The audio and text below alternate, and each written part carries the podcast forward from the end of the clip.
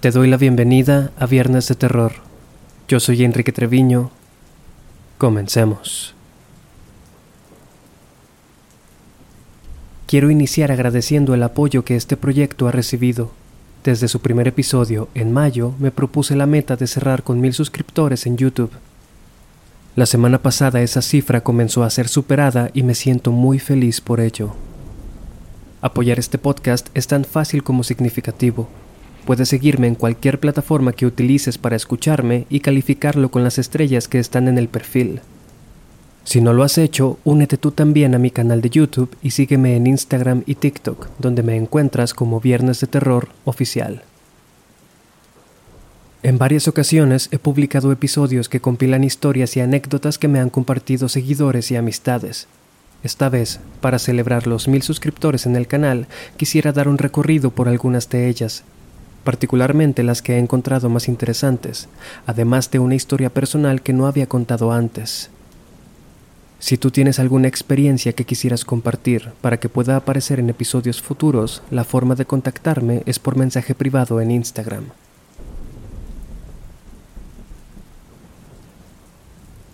Yo nací en Culiacán, Sinaloa.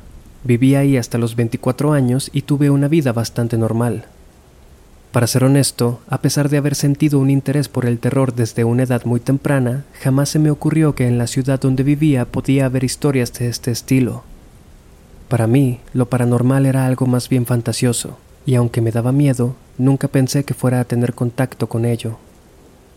La anécdota que estoy por relatar ocurrió en un pequeño rancho a las afueras, cuyo nombre olvidé, y tal vez no sea la experiencia más aterradora que hayas escuchado, pero para mí fue la primera. Mi familia solía reunirse en aquel pueblo para pasar las fiestas de Año Nuevo, y aquel año no sería la excepción. Era la típica reunión familiar norteña.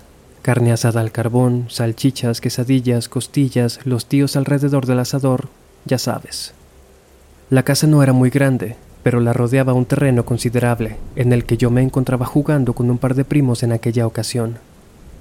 Yo debía tener unos 11 años en aquel tiempo, cerca del 2007, y en ese entonces cosas como el Internet o el alumbrado y pavimentado en todas las calles aún no llegaban a aquel sitio. Aún así, yo encontraba el paisaje y la vibra bastante agradable. La casa donde estábamos se encontraba frente a un sembradío enorme rodeado por árboles que se veían diminutos a lo lejos. Mirar hacia aquel lado de noche producía una sensación de vacío, ya que era como observar una pintura. Si no había viento, no percibías ningún movimiento en lo absoluto. Pues bien, cerca de las 10 de la noche a mis primos les dieron dinero para ir a comprar refresco y otras cosas que hacían falta para la cena. Le pedí permiso a mis papás para que me dejaran acompañarlos.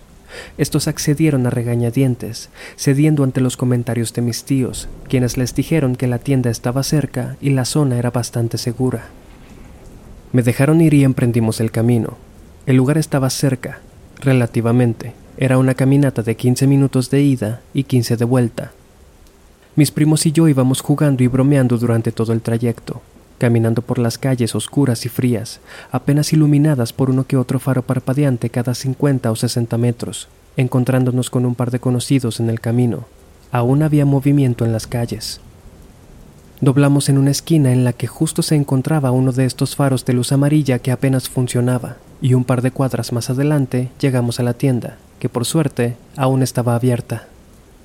Compramos lo que nos encargaron y tal como nos dieron permiso, nos gastamos el dinero que sobró en dulces y cohetes para la noche.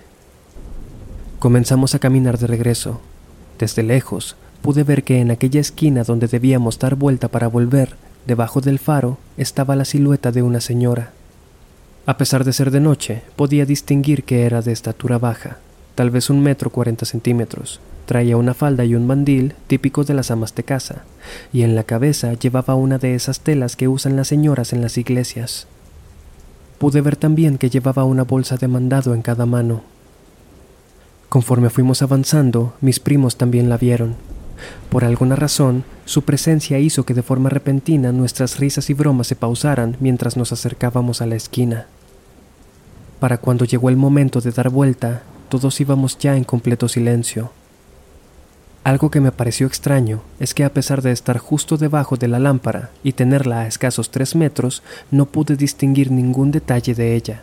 Se seguía viendo como desde lejos, una silueta o una sombra. Otra cosa muy rara es que estaba parada en esa esquina, la cual era usada por los locales para poner sus bolsas de basura, es decir, era un sitio bastante sucio.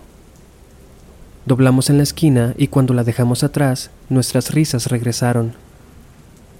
Sin embargo, la imagen de aquella mujer se me quedó grabada y pensé, ¿qué tal si necesita ayuda con sus bolsas? ¿O qué tal si no tiene a dónde ir esta noche? Entonces le dije a mis primos que volviéramos a ofrecerle cargar sus bolsas aunque sea. Ellos accedieron, y al girarnos y volver la vista hacia aquel farol, la mujer ya no estaba. Era imposible. Si la mujer hubiera comenzado a caminar en cualquier dirección, hubiéramos sido capaces de verla alejarse, ya que regresamos al sitio ni bien avanzados 15 metros. Simplemente había desaparecido. También nos percatamos de algo más. La calle se había quedado completamente vacía. No había ni un alma alrededor. Todo estaba oscuro y cubierto por un silencio sepulcral. Como si todos lo hubiéramos pensado a la vez, dimos la vuelta y apretamos el paso de regreso. Aún faltaban un par de cuadras para llegar a la casa. Caminamos rápido y en silencio. Recuerdo que durante todo el trayecto sentí como si alguien estuviera siguiéndonos muy de cerca. Con el refresco frío en mis manos, casi resbalándose, me acechaba una sensación de peligro inminente, y sé que a los demás también. Sería difícil explicar lo que sentimos, Aquella visión no fue particularmente aterradora o violenta, pero nadie dijo nada al respecto, ni al volver a casa, ni en los años posteriores. La imagen de aquella silueta y la sensación que nos produjo se quedaron marcadas en nuestra mente como cuando ves un fuerte accidente de carro o cuando eres testigo de un suceso trágico. Simplemente nadie quiso volver a hablar de eso.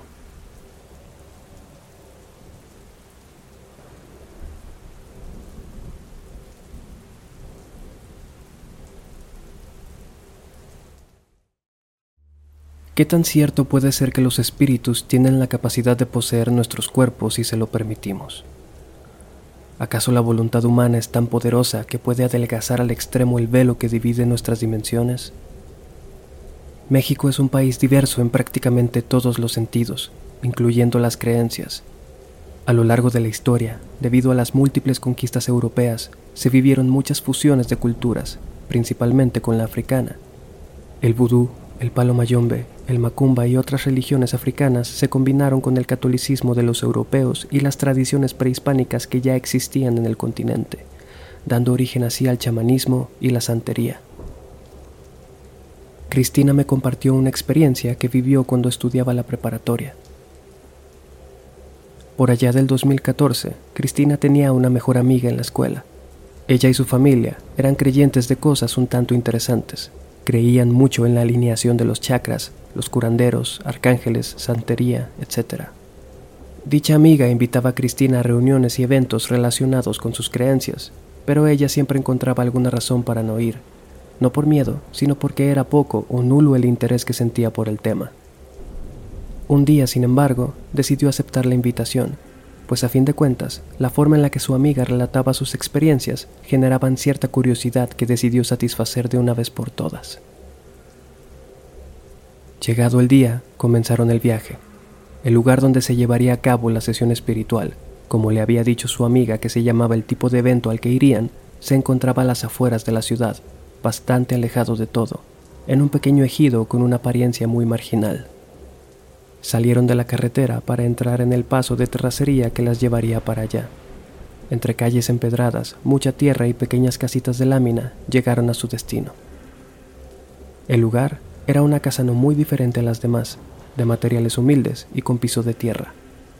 Al entrar, Cristina notó numerosas figuras repartidas por todo el terreno. Estatuillas de Jesús, vírgenes y santos católicos adornaban las paredes, así como imágenes de Buda, la Santa Muerte Ganesha y otros dioses que no pudo identificar. Estaba lleno de gente.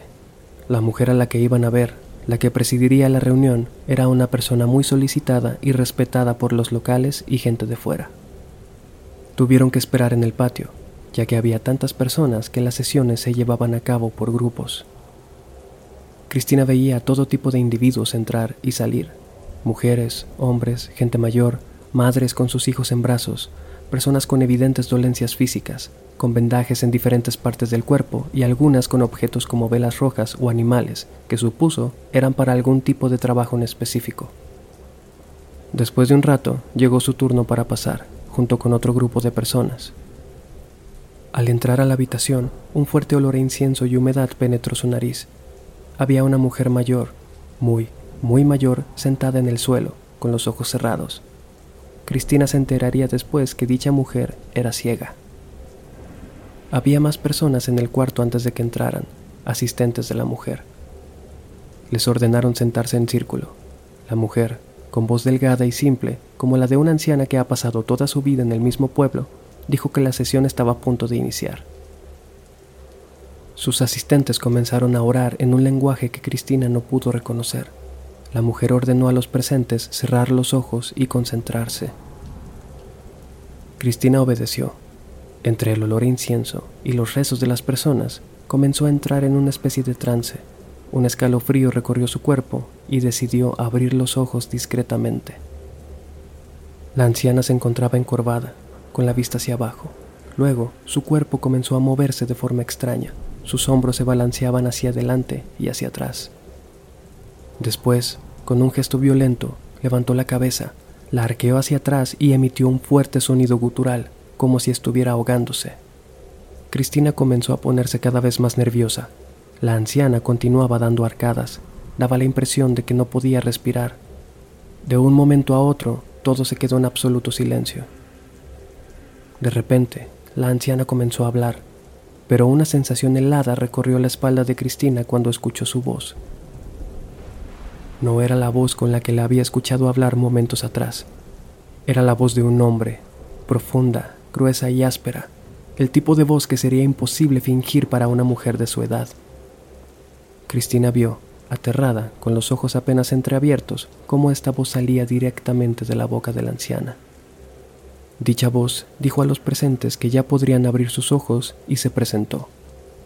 No recuerda su nombre, pero dijo que era uno de los arcángeles, un ser iluminado, y que la mujer era el conducto por el que él podía contactar el mundo terrenal y hacer curaciones. Uno por uno, los presentes fueron acercándose a la anciana para que ésta pusiera sus manos sobre sus cabezas, les bendijera y los aliviara de sus males. Cristina no pasó, ya que ella solo estaba como espectadora. Cuando la sesión acabó, las personas en el círculo comenzaron a compartir su experiencia sobre lo recién ocurrido. Unos decían que habían sentido como si alguien les tocara el hombro con firmeza. Otros expresaron haber visto un halo de luz y un aura brillante alrededor de la mujer mientras estaba en trance. Cristina salió de ahí, no tan aterrada como impactada ante la total ausencia de explicaciones para lo que acababa de vivir.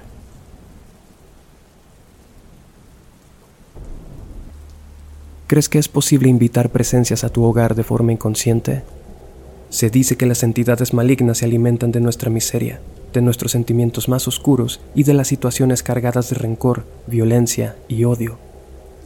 Eunice nos comparte la siguiente historia desde Guatemala. Hace unos ocho o nueve años, cuando ella era una niña de unos nueve o diez, se encontraba en su casa con su familia. Era de noche. En la misma casa vivían su mamá, su hermana y su tía con sus dos hijos, es decir, sus primos. Uno de ellos aún era un bebé.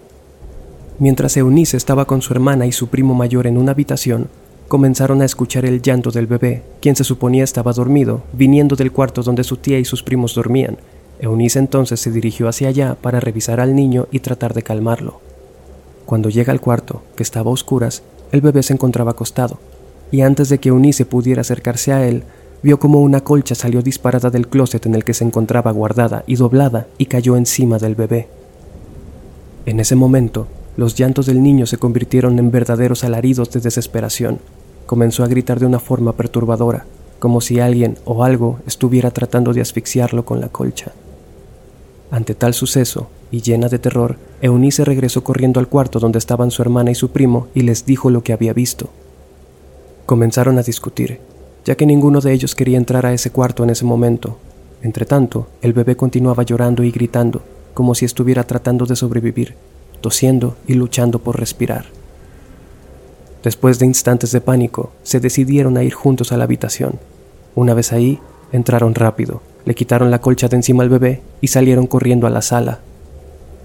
La familia de Eunice tenía un negocio en la entrada de la casa, donde su madre y su tía se encontraban en ese momento. Alarmadas por el escándalo que escucharon desde el interior, entraron para ver de qué se trataba. Encontraron a Eunice, a su hermana y sus primos alterados, con lágrimas en los ojos y en un estado de pánico. Me cuenta que poco tiempo después recibieron la visita de una amiga de su madre, una mujer de edad avanzada. Esta mujer, al estar al tanto de los sucesos en esa casa, les dijo que los seres oscuros prefieren los hogares en los que hay peleas y discusiones constantes.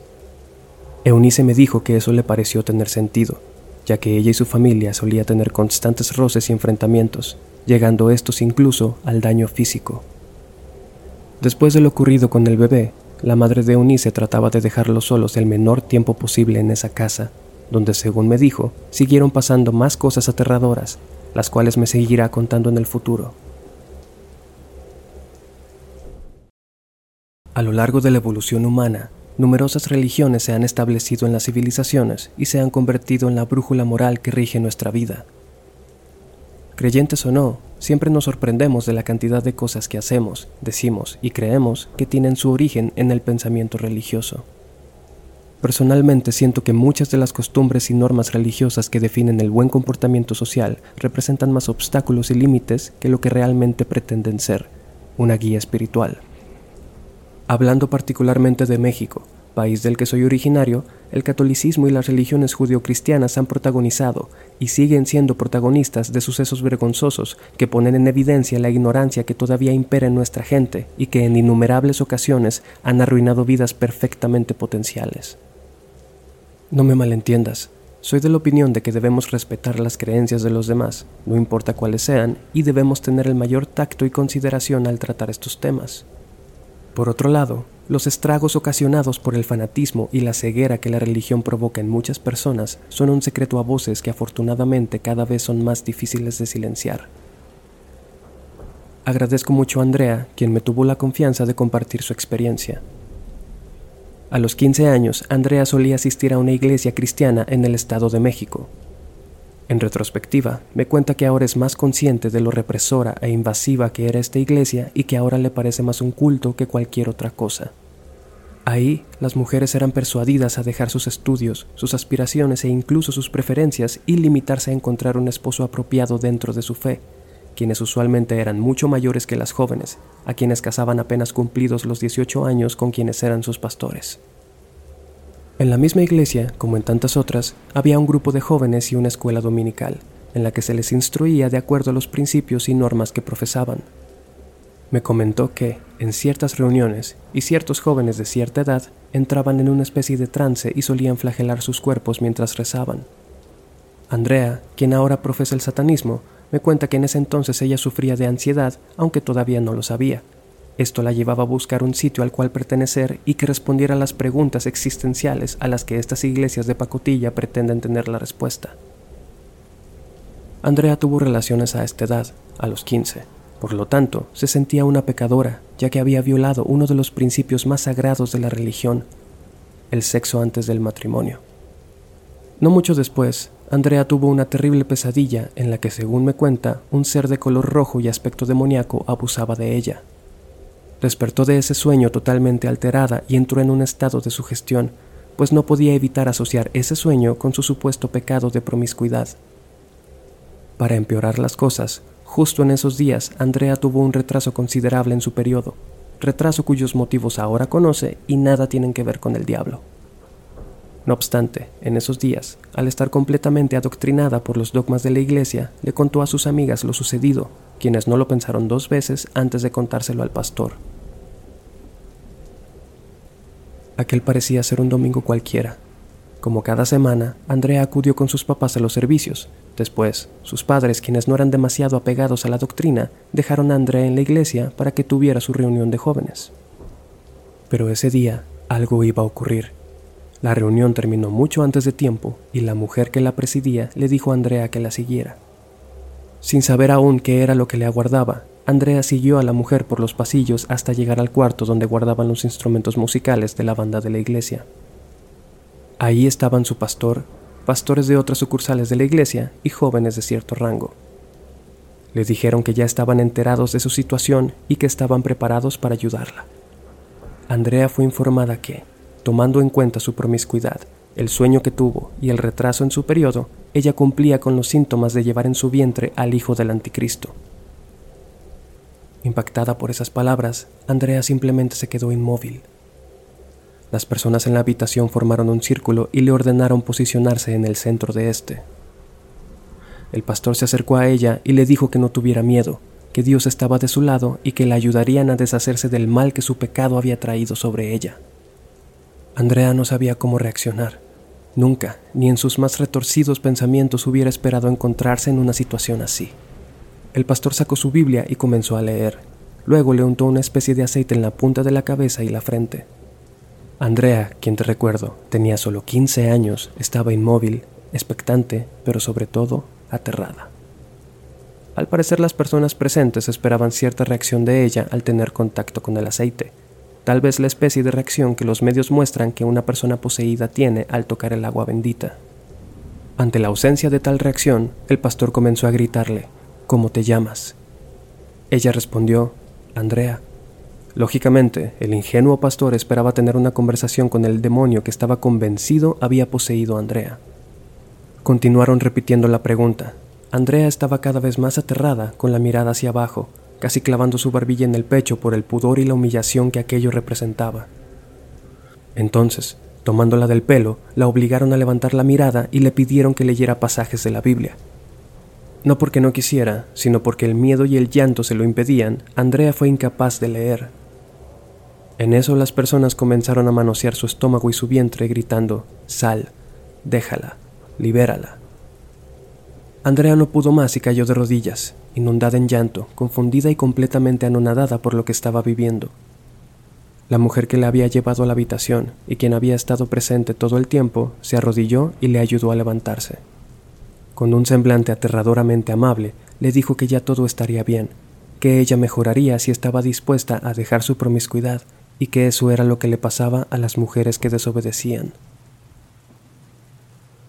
Todos abandonaron entonces la habitación. Eventualmente, los padres de Andrea llegaron a recogerla. Ella subió al auto, volvió a casa y nunca les comentó lo ocurrido. Una forma muy efectiva de control es hacerte sentir culpable de tus acciones, convenciéndote de que éstas te llevarán a un lugar de fuego eterno que ni siquiera está descrito en la Biblia como tal. La sexualidad es un aspecto íntimo y delicado para todos, las religiones son conscientes de esto y la mayoría basa mucha de su doctrina en aspirar a una vida supuestamente pura y virtuosa, desmeritando el poder de la energía sexual y la libertad con la que cada persona tiene derecho a ejercer la suya. Te agradezco haber llegado hasta aquí. De verdad espero que este episodio te haya gustado y que me des la oportunidad de seguirte acompañando con más historias. Te recuerdo que mis redes se encuentran en la descripción de este episodio. Apreciaría mucho tu suscripción a mi canal de YouTube y que me sigas en Instagram y TikTok, donde me encuentras como Viernes de Terror Oficial. Yo soy Enrique Treviño. Hasta la próxima.